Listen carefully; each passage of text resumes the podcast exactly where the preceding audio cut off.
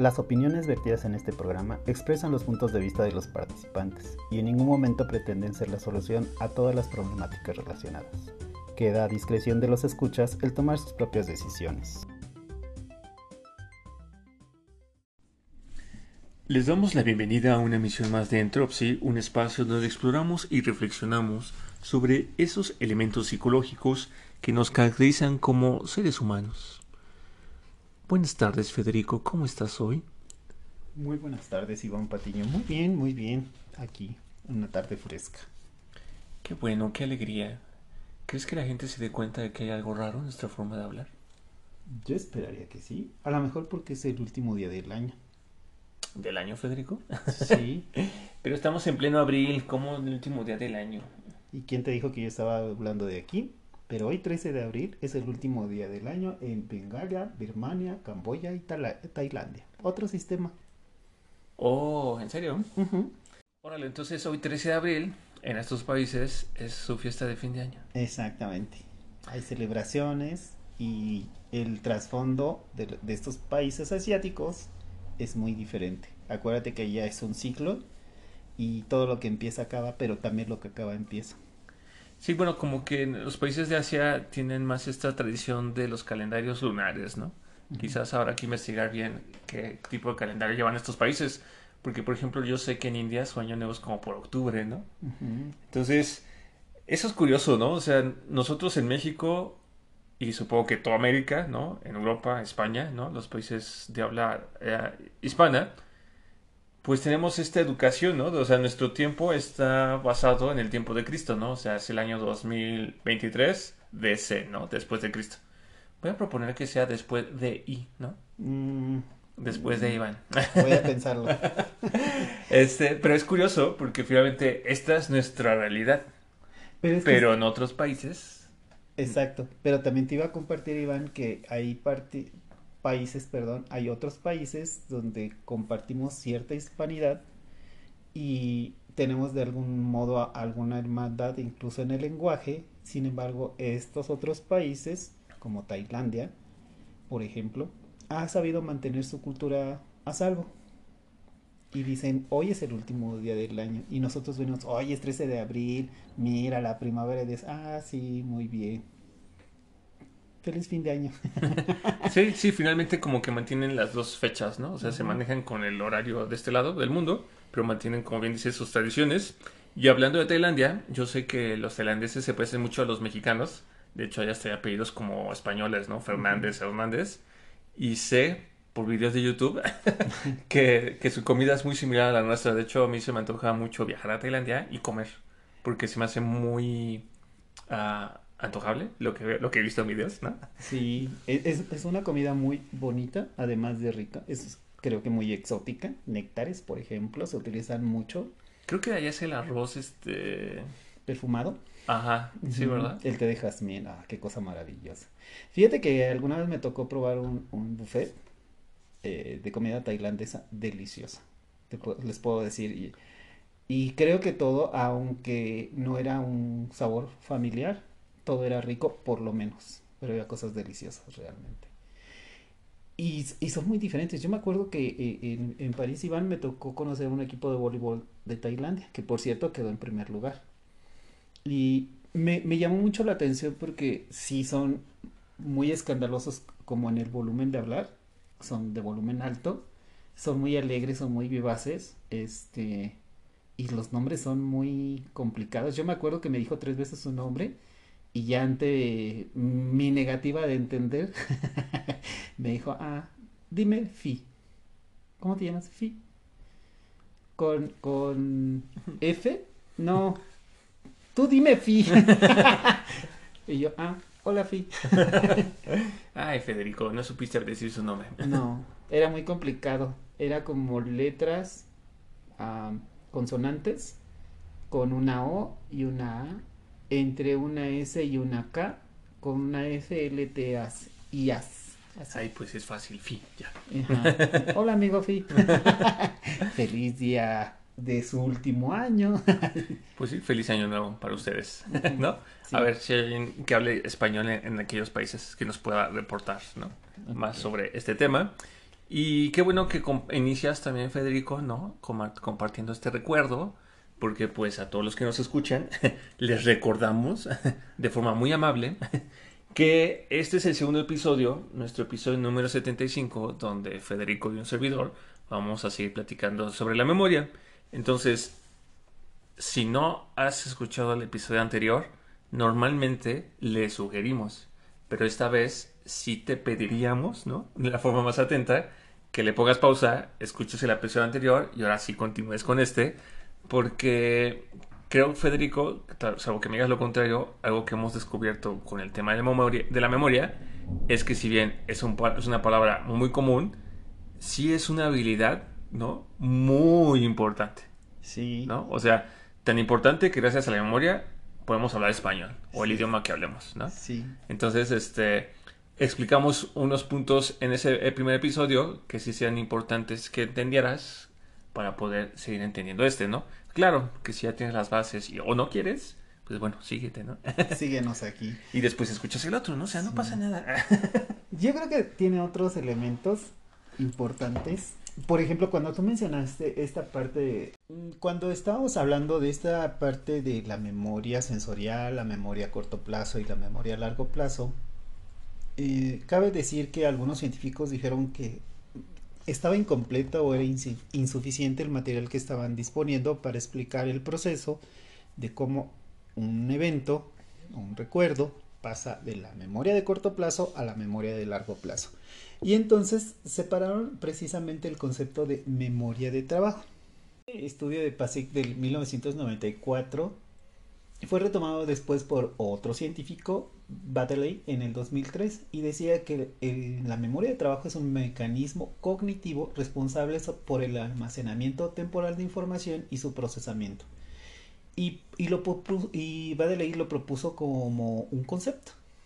Y a partir de ahí, se han eh, desencadenado una serie de estudios que hablan tanto de la arquitectura, el sistema, la secuencia, los significados, las referencias en el espacio dinámico, cómo se produce y cómo se coleccionan reglas o parámetros, la verificación. Y, y fíjate que es muy interesante, Iván, porque Badeley llamó el primer componente como lazo fonológico y entonces nos regresa a, la memoria sensorial. Exactamente. Y te dice, es que no puede ser que de la memoria sensorial corta y entra después a la memoria de largo, eh, de corto plazo, perdón, y luego por un proceso llega hasta la memoria de largo plazo. Entonces dice, se pierde la continuidad de este primer punto de encuentro en donde inicia el proceso de la memoria. Y entonces él establece todo un sistema y toda una estructura que le da un soporte. A partir de, este estudio del 2003 de Badley, él empieza a retomar estudios incluso posteriores y les empieza a dar una lógica diferente. Ha tenido una aceptación amplia y bastante difundida en diferentes universidades, Iván. Ok, o sea que entonces Badley lo que hace dentro de sus propuestas es definir esta memoria de trabajo que sería la, el, la unión entre la memoria de corto plazo y de largo plazo. Sí, Iván, o sea, lo lleva de la memoria de corto plazo hasta la memoria de largo plazo a través y describiendo un sistema a través del sistema, pero sin desconectarse de la memoria sensorial. Entiende la funcionalidad, pero no corta el proceso, le da continuidad. Vale, ok. Así que finalmente es como el eslabón perdido. Ya, encontró algo ahí y ha sido bastante aceptado. Hasta hoy se considera como que en diferentes ámbitos ha sido comprobable encontrar la lógica de este concepto de memoria de trabajo. Exactamente. Mira, mi memoria corta está funcionando. muy bien, muy bien, Fede. Pues bueno, siguiendo con este tema de clasificación, hizo pena de aburrir un poco a, nuestros a nuestro auditorio. Ahora, hablando de la memoria a largo plazo, es una de las memorias que también ha tenido muchísimo, muchísimo estudio. Y por ejemplo, yo encontré que esta tiene una primera gran división que se le conoce memoria de largo plazo declarativa o no declarativa.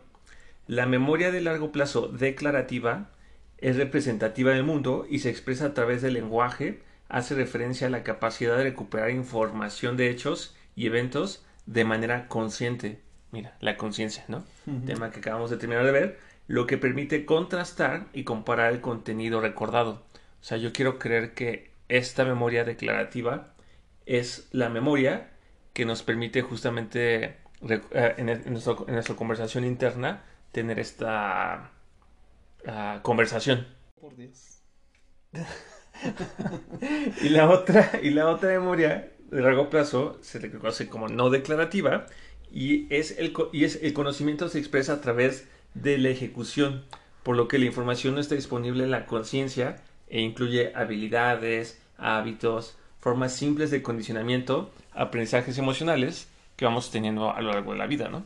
Entonces, por ejemplo, me quedo pensando cuando uno está manejando y llegas a un semáforo, o sea, tú no estás pensando que como está en rojo tienes que detenerte, ¿no? Quizás tú ves la luz o ves que otros autos se detienen y pues te detienes, ¿no? O sea, esa es como parte de, la, de, esa memoria ya existente, que, que, supongo que es lo mismo que pasa un poco con el idioma. Y este, y pues bueno, o sea, a mí se me, hace se me hizo muy interesante esta clasificación, porque además la primera memoria, que es la declarativa, ha, sido una de las memorias como más estudiadas y a su vez el consenso de la gente que ha estudiado llegó ya a dividirla una vez más, ¿no? O sea, hay una subdivisión. Entonces, la memoria declarativa se, se, le conoce también como memoria semántica o memoria episódica.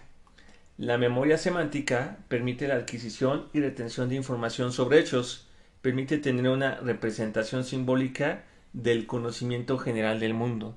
O sea, semántica se refiere al lenguaje, ¿no? Entonces entiendo que es la memoria que nos permite justamente hacer representaciones con el lenguaje del mundo, ¿no? O sea, como yo les digo manzana y no les tengo que decir, ay, piensa en una manzana golden, ¿no? Madura, roja, este, golpeada del lado derecho con hojas, ¿no? O sea, no. te la comes tú. o sea, cada quien pensó en la manzana que tal vez le llegó a la cabeza o la que le gusta o la que acaba de ver o la que acaba de comer, ¿no? O sea, ese es el tema de la memoria semántica, o sea, al hacer uso del lenguaje somos capaces como de sustraer la, esencia, ¿no? De, de, lo que nos rodea. Sí, Iván, fíjate que esta dimensión de la memoria autobiográfica y con estos lazos sociológicos de lo filogenético y lo ontogenético, es decir, las cargas sociales de eh, los saberes y conocimiento de generaciones anteriores y referencias culturales, tiene mucho que ver con, con algo que platicábamos desde cómo estudiar la memoria, ¿no? Cuando dicen que, que, la existencia del ser humano debe 100% su carácter y su identidad a la memoria, habla de todo esto que, que tú nos acabas de mencionar, ¿no? Como sin decir tanto, tenemos referentes culturales, referentes sociales, que nos dan un significado pues uniforme por lo pronto en un contexto, ¿no? A lo mejor en las personas que hablamos en español, cuando tú dices manzana, inmediatamente estamos pensando en un fruto comestible y que estamos pensando incluso si queremos comerlo o no, o qué tipo de manzana queremos. Y ya tenemos como un catálogo ahí precargado, ¿no? O quizás alergia, ¿no? o, o sí, ándale, imagínate una alergia. Y dentro de diferentes clasificaciones, y, y, y, decíamos, es que es tan variado, Iván, por ejemplo, un fenómeno que a mí me llamó mucho la atención al, integrar este, este podcast, particularmente este capítulo, es el de las falsas memorias. Cuando yo oí falsas memorias imaginé 20 cosas distintas, pero el concepto habla de cosas que nunca decimos directamente, que nunca vimos directamente, pero que las podemos reproducir. Es decir, cuando alguien dice, por ejemplo, una lista de palabras, la reproducimos y, particularmente nunca vemos alguna asociada. Cuando estamos tratando de recordar la lista, podemos decir 10 de las que estuvieron listadas y nosotros por referencia decimos una que no venía listada pero está relacionada. Esas, esas eh, identificación de palabras, conceptos dentro de una lista son lo que se conoce como falsas memorias. Y creo que yo he hecho ese ejercicio. Sí, a veces cuando estamos estudiando nos llega a pasar, Iván, que tratamos de hacer un concepto, de escribir algo y en nuestro intento de, de explicarle a alguien algo, podemos decir lo que estudiamos más un adicional de nuestro entorno cultural. De nuestra cosecha. Ande usted. como decimos aquí en México, le echamos de nuestra cosecha, ¿no? Nadie lo dijo, nadie lo citó, pero nosotros sabíamos que está relacionado y lo ponemos en el contexto. Eso en, en estos estudios se conoce como una falsa memoria, que dicen que no está mal, solo es un fenómeno de la memoria. Otro fenómeno muy interesante para mí fueron esto de los detalles neutros, es decir, algo que existe, que ves, pero no tiene ninguna carga emocional para ti. Y entonces es una, un recuerdo neutro o un evento. Exactamente.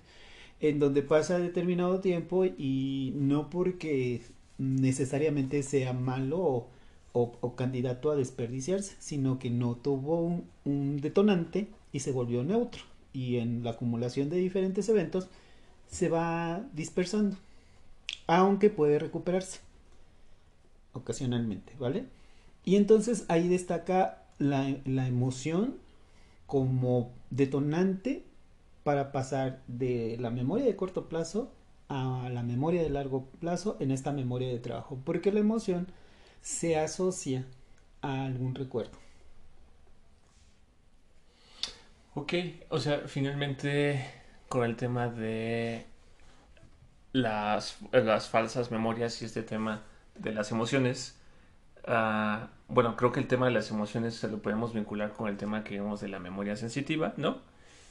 Y este, a su vez, lo que iba a comentar sobre el tema de las falsas memorias era la otra clasificación que me pasó, se me pasó a decir de la memoria de largo plazo declarativa, que se le conoce como memoria episódica, y es una memoria que permite recordar evidencias del pasado uh, que experimentamos de forma personal junto con las relaciones espacio-temporales del evento.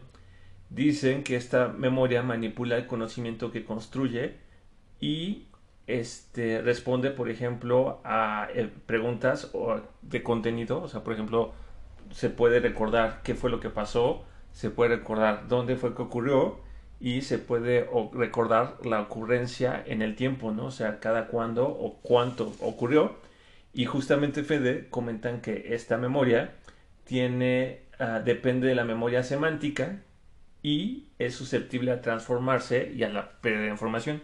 Entonces quiero creer que quizás este concepto que nos dijiste de falsas memorias pudiera provenir de esta memoria episódica que pues ha sido alterada, ¿no? Porque ahora que lo comentas y quizás dejando un poco las clasificaciones, ¿A ti no te pasa que de repente recuerdas algo que quizás no ocurrió o no era así?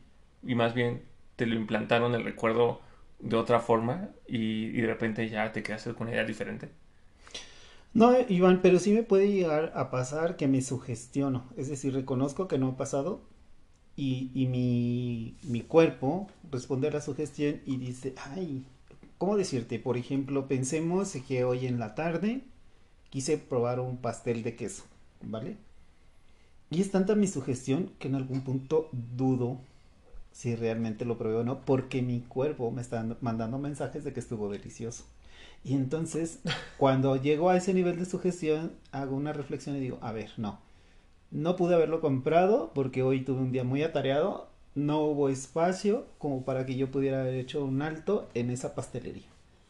Y no me veo reproduciendo en este momento esos sabores de los que te hablo donde el pastel estaba delicioso, ¿no? Y no me veo en un contexto donde me senté y lo vi y dije, ah, caray, mira, me, sugestiona tanto de pensar que quiero, quiero, quiero ese pastel delicioso, que llegó un punto en donde mi cuerpo me dijo, ah, estaba bien sabroso. Espero que las calorías no lo tomen en cuenta, porque si no, luego uno, como decimos aquí en México, nada más lo pense y ya engorde. sí, o sea, pero entonces lo que nos compartes es que tu, tu poder de sugestión es tal que puedes inclusive llegar a pensar que ya lo hiciste o que ya lo probaste, cuando realmente no. y tuviste que hacer como el ejercicio forzoso de realmente darte cuenta, meticuloso, si, si lo compraste o no. Exacto. Pero tú ya tenías la idea de que sí te lo habías comido. Tiene unas ventajas, porque les puedo decir que a veces cuando yo tenía algunas situaciones de estrés, alguien me dio unas técnicas para relajarme y entonces reproducí olores de mucho tiempo atrás que me parecían muy ricos, ¿vale? Y entonces esa percepción de eso lo rico a mí me relajaba. Y venía directo de la memoria, porque les puedo decir, por ejemplo, de una tarde refrescante en una catarata de, de Veracruz, en donde el entorno es muy verde, a mí me gustan los entornos verdes y húmedos. Entonces ese olor a, a tierra, la humedad flotando, a unas que otras flores por ahí que se podían percibir, ese olor me producía a mí un estado de relajación. Hice uso de mi memoria a largo plazo y por asociación. Lo, lo interesante de esta mezcla con la sugestión es que yo me levantaba del lugar donde había estado anteriormente muy estresado, iba relajado, sí, pero mi nariz llevaba la, la sensación de que estaba oliendo todavía ese olor. Ahora sí, ahora sí que eso forma parte como de lo psicosomático, ¿no? Sí, pero en, en positivo. Digo, esto, todo esto es como muy interesante. Esperemos que ustedes que nos escuchan nos estén siguiendo. Y la, la sesión pasada, Federico, también decíamos que este tema de la memoria va muy vinculado con temas de la biología, ¿no? De las neurociencias. Y me gustaría como nada más robar unos minutos para explicarles este tema, ¿no? Y por ejemplo, ¿no? En neurociencias se habla de la plasticidad sináptica, que es la serie de cambios en las propiedades funcionales de la sinapsis de las neuronas como producto de su actividad. Uh, hubo un científico, Doval Hev, que postuló que cuando el axón de una célula X está suficientemente cerca para excitar a una célula B y repetida o persistentemente toma parte de su activación, algún cambio metabólico ocurre o de estructura de tal forma que la eficacia de la primera célula para activar la segunda célula incrementa, ¿no? Ok, este es muy uh, técnico, pero lo que les quiero decir es que ya en la sesión pasada les explicamos que era una neurona, ¿no? Que es como la célula base del sistema nervioso y las neuronas es como, imaginen, una estrella de mar, ¿no? Y en cada punta de la estrella de mar tiene como filamentos. Esos filamentos son como sus bracitos y se conectan entre, entre neuronas, pero no están conectadas como de forma directa, o sea, no se están tocando, no, es como no es como darnos las manos, ¿no? Entonces, uh, pero el punto donde se, conectan, el, el, punto, cada uno de esos bracitos está casi en contacto con los bracitos de otra neurona. Entonces, supónganse que cada neurona tiene cinco bracitos entonces, cada neurona se puede conectar a otras cinco células y así todas se van. Cinco diferentes células y se forma una red. Exactamente. Hay células, por ejemplo, que sus brazos son tan largos que, por ejemplo, conectan todos los músculos del cuerpo, ¿no? O sea, por eso cuando uno tiene una cortada, una cirugía, eh, a veces las sensaciones físicas cambian porque no se conectan las células como estaban, ¿no? Entonces, ese punto donde los dos bracitos se están tocando que es como darse un, un, este, choque de manos, en ese punto de unión, si ustedes lo ven así como en el microscopio, está ocurriendo una serie de reacciones químicas donde hay diferencias uh, electrónicas y lo que dice esta teoría es que cuando mi primera neurona manda un mensaje a la neurona vecina y el mensaje es lo suficientemente intenso y frecuente para que la otra célula lo reciba, lo que dice es tan pronto como la primera célula lo, lo, comparta, ese mensaje va a ser recibido y transferido por la nueva, por la otra célula a otras células, ¿no? como si fuera un eco.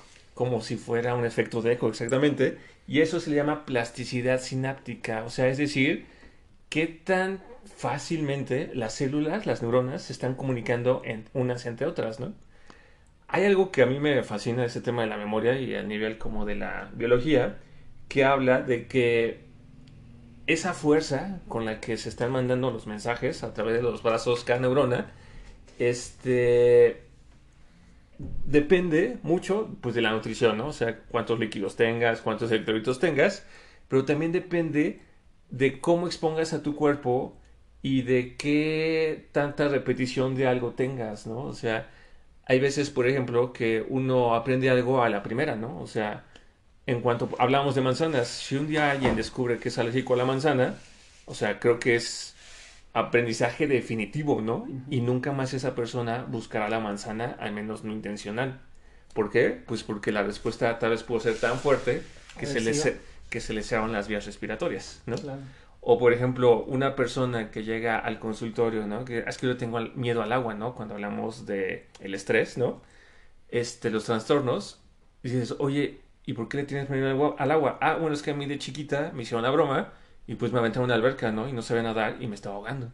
Oye, oye, pues pobre, ¿no? O sea, claro que quedó esa huella, quedó ese aprendizaje, ¿no? Entonces supongo que esta chica cuando veía una alberca o sabía que se planeaba ir al mar, pues para qué huir al mar, ¿no? O sea, pues ni loca, ¿no? Entonces, ese aprendizaje se daba. Entonces, cuando hablamos de plasticidad sináptica, regresando a este tema, ah, lo que también han visto los científicos es que existen proteínas que se están asociando a la capacidad de almacenar este tipo de información en el cuerpo, las neuronas. O sea, yo, por ejemplo, de forma quizás ignorante, yo pensaba que en el cerebro guardábamos toda la información. Pero lo que dicen estas teorías nuevas es que dicen que no. O sea, más bien el sistema nervioso genera cierto tipo de proteínas que pueden estar en cualquier parte del cuerpo. Y entonces esas proteínas, al momento en que se activan con una, con una sensación eléctrica o lo que sea, se logra la famosa recuperación de la memoria, ¿no? Lo que hablamos la, la, semana pasada. Entonces, algo interesante del cerebro es que el cerebro, así como los músculos, uno debe de ejercitarlo, ¿no? ¿Cómo ejercitas tu cerebro? Ah, bueno, pues leyendo, aprendiendo cosas nuevas, conociendo nuevos lugares. Hay una serie, muchísimos ejercicios, ¿no? Que se pueden hacer para mejorar la memoria. Este, por ejemplo, lo que tú decías hace rato, ¿no? El tema de recordar ciertas palabras, este, el ejercicio que les decíamos de que, oye, ¿qué hiciste el domingo pasado? ¿No? Este, por ejemplo, yo que estoy ahorita en la planta, un ejercicio que hago es voy viendo a la gente cuando me desplazo a mi oficina y mentalmente voy diciendo su nombre, ¿no? Porque son muchísimos las personas y son muchísimos nombres, entonces es, ay, ¿cómo se llama esta persona? Y cuando me acuerdo y veo a alguien, le digo, oye, ¿cómo se llama? Ah, sí, Luis, ah, perfecto, Luis, Luis, Luis, ¿no? Entonces, el ir aprendiendo, ya lo decíamos, la memoria a largo plazo tiene una capacidad de almacenaje infinita, ¿no? Entonces, el que nosotros perdamos o sigamos manteniendo esa plasticidad sináptica de nuestras neuronas depende mucho de nosotros. Si nosotros somos una persona como que le gusta flojear, tendenciosa quizás a quedarnos el fin de semana en casa viendo tele, que no nos exponemos a nuevas experiencias, que no salimos a platicar, que no leemos, que no nos informamos de lo que sea que nos guste, vamos perdiendo esa capacidad de, interacción entre las neuronas, ¿no? Y entonces luego viene algo que se conoce como, pues sí, este, falta de plasticidad. Y entonces es cuando uno, pues literal, le cuesta trabajo, ¿no? Sí, Iván, y, este tema de la plasticidad es, es, increíblemente amplio. A mí me sorprendió, por ejemplo, alguna vez vi un estudio sobre Alzheimer y el deterioro de, de los niveles de plasticidad, ¿no? Que estaban viendo como la cura para el Alzheimer al recuperar algo de esta plasticidad, ¿no? A mí en particular, una gran sorpresa que me llevé, que te puedo compartir, cuando alguien me dijo, oye, ¿y qué sabes de las neuronas del estómago? Y yo me le quedé mirando así con cara qué. No sabes, yo no. Pensé que era una broma. Cuando me dicen que hay una red en el estómago que funciona como una red de neuronas, yo me quedé en serio. Ok, y tiene que ver con esto que mencionabas ahorita, ¿no? Perdón, de esta parte donde las, las neuronas son amplias y están dispersas en el cuerpo. Hay algunos estudios que se han enfocado en estudiar estos recuerdos o estas respuestas mecánicas que se consideran recuerdos del sistema neuronal en el estómago. Y te habla de cómo la funcionalidad del cuerpo y la biología eh, trabajan y se desempeñan, ¿no? Curiosamente, cuando empezaba a leer algo de esto, me llamó la atención y me regresé en algo que mencionaste en el capítulo anterior. Esta, relación que, se ha estudiado en cuanto al deterioro de, de la plasticidad en las personas conforme al avance de su edad biológica, mm, hay propuestas que dicen que no, más bien es una falta de actividad mental. Y a partir de ahí, eh, esta medida se toma como parte del envejecimiento de la, y, la falta de plasticidad. Pero no se toma como una relación directa que a mayor edad biológica falta plasticidad. Ah, se ha encontrado que bajo algunas técnicas y métodos para mantener un nivel óptimo de plasticidad, las neuronas mantienen esta actividad funcional totalmente. Hablan de que los olvidos eh, con frecuencia, hablan de la medida del envejecimiento de los fallos de la memoria, que algunos de los fallos debo de decir que son benignos, porque no comprometen el desenvolvimiento normal de la vida de las personas y que las neuronas siempre necesitan un nivel de actividad persistente para que las funciones de la memoria se mantengan sanas y en óptimas condiciones. Curiosamente, al hablar esto eh, eh, en un ambiente más psicológico y, un poco social, nos habla de cómo se relacionan con el lenguaje, Iván. Y dicen que una persona que se mantiene con este nivel de plasticidad mantiene un repertorio de lenguaje amplio cuando las personas empiezan a perder plasticidad, es una señal clara que su lenguaje, eh, el, uso de palabras, va disminuyendo dentro de su lenguaje del cada día, ¿vale? Es curioso porque dicen, bueno, si lo organizas bien, indagas en tu memoria, haces ejercicios, ya sea que, tengas este frescos eventos pasados o, o no, es curioso porque dicen que las prácticas cotidianas del día a día son las que realmente te van a mantener con un nivel óptimo de plasticidad. Ahora sí que, como bien decía Anita, ¿no? Hay que hacer ejercicio diariamente, pero no solo con los músculos externos, sino también con el cerebro. Y fíjate que ahorita que comentas todo esto, Fede, del envejecimiento y de la red de neuronas del estómago y todo eso, o sea, de hecho, el otro día estaba un artículo donde comentaba, ¿no? Del segundo cerebro, ¿no? Que es como en el tema a, la altura de los intestinos, que pues han descubierto que la cantidad de neuronas que existen en esa zona es tan grande y la cantidad de sinapsis es tan amplia como... O sea, es importante, ¿no? Quizás no se compara con el cerebro, pero es muy importante. Y de ahí explican, por ejemplo, las respuestas emocionales que muchas veces las personas tienen de forma casi inmediata cuando experimentan algo similar a algo que se les almacenó, ¿no? Como una experiencia negativa. También me gustaría, por ejemplo, complementar todo esto diciendo que hay un libro que leí que, que, habla sobre la microbiota, es decir, sobre todos estos bichitos que tenemos en los intestinos, que decían que finalmente también uh, muchos temas de muchas enfermedades y la pérdida de la plasticidad y de la memoria pueden deberse a una microbiota no, no sana, ¿no? es decir, a que los bichitos que habitan nuestra, nuestros intestinos no están en equilibrio y más bien de repente puede que esté ah, sobrepoblando un bichillo que nos hace un poco más de daño, ¿no? Entonces hablan mucho de que una alimentación balanceada, frutas, verduras, carnes, ¿no? Muy pocos carbohidratos de preferencia, favorecen o ayudan a que la microbiota se establezca y por lo tanto nosotros tenemos la capacidad también de mantener las memorias. Pienso, por ejemplo, en el tema de la diabetes, ¿no? O sea, uno de los problemas de la diabetes es que los bracitos de las neuronas que les platicaba están como cubiertos por una capa, creo que se llama, ¿qué? De melanina, no recuerdo. Pero bueno, con la diabetes y el exceso de glucosa en la sangre, esas, esa, esa capita se va perdiendo. Y entonces cuando los bracitos quedan descubiertos, eso termina generando que se vayan deteriorando los nervios, los bracitos como que se encogen y pues al encogerse pierdes conexiones, ¿no? Ahora imagínate que vas perdiendo conexiones aquí y allá en todas partes del cuerpo, pues justamente entonces viene un envejecimiento prematuro del cuerpo y en una de esas, si la desconexión llega a ser muy importante, pues hasta fallas este, vitales, ¿no? Que, que, que pueden generar pues problemas ya de vida o muerte. Claro, en un escenario durante mucho tiempo, ¿no? O que sea una, una, una afectación realmente amplia o significativa. Fíjate, Iván, ahorita que me estabas describiendo esto de, de, la sinapsis, recordé el caso de una persona que conocí ya hace unos 20 años y, y hablaba de que tenían problemas de sinapsis.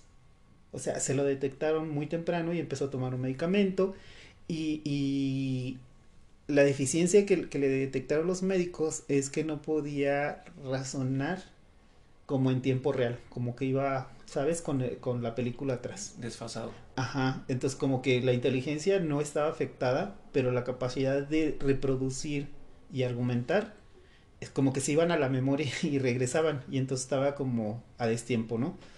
Hay, hay, tantas cosas y tantos estudios allá afuera, Iván. A mí me, ha sorprendido, por ejemplo, en el 2022 en una universidad de, Uruguay hablaban de los estilos emocionales, de los estímulos emocionales como directamente relacionados con la memoria. Es decir, el estado directamente influye en tu calidad de memoria. Puedes tener sí o no recuerdos agradables o desagradables, pero la funcionalidad de la, de la memoria, ellos lo estaban eh, llevando a, a niveles donde podían establecer qué niveles serían los más óptimos para que tu memoria se mantuviera sana dependiendo de tus emociones. Órale.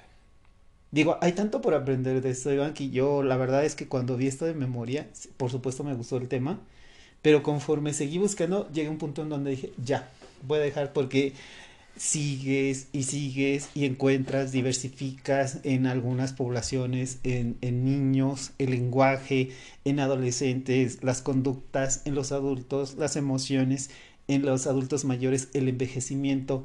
Esta de la plasticidad es un tema apasionante y que además empieza a asociar directamente con estudios psicológicos. Y cuando llegamos al punto de las emociones, bueno, yo quería volver a empezar, Iván.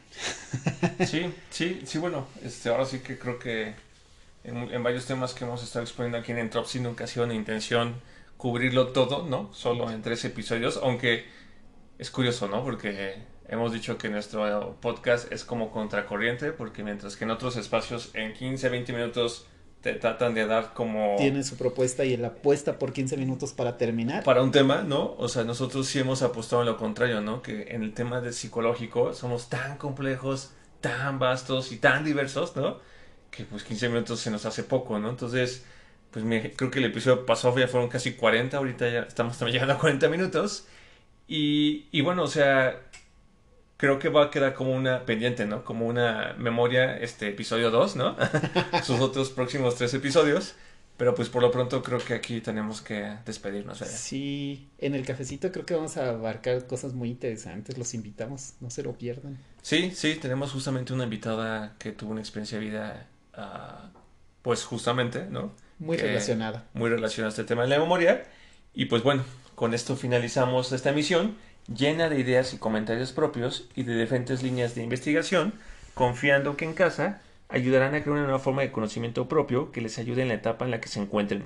Agradecemos que nos sigan y esperamos sus comentarios, sugerencias y agradecimientos en nuestros sitios de Facebook En Instagram, y que nos escuchen por Anchor, Spotify, Apple Podcasts Google Podcast. y YouTube.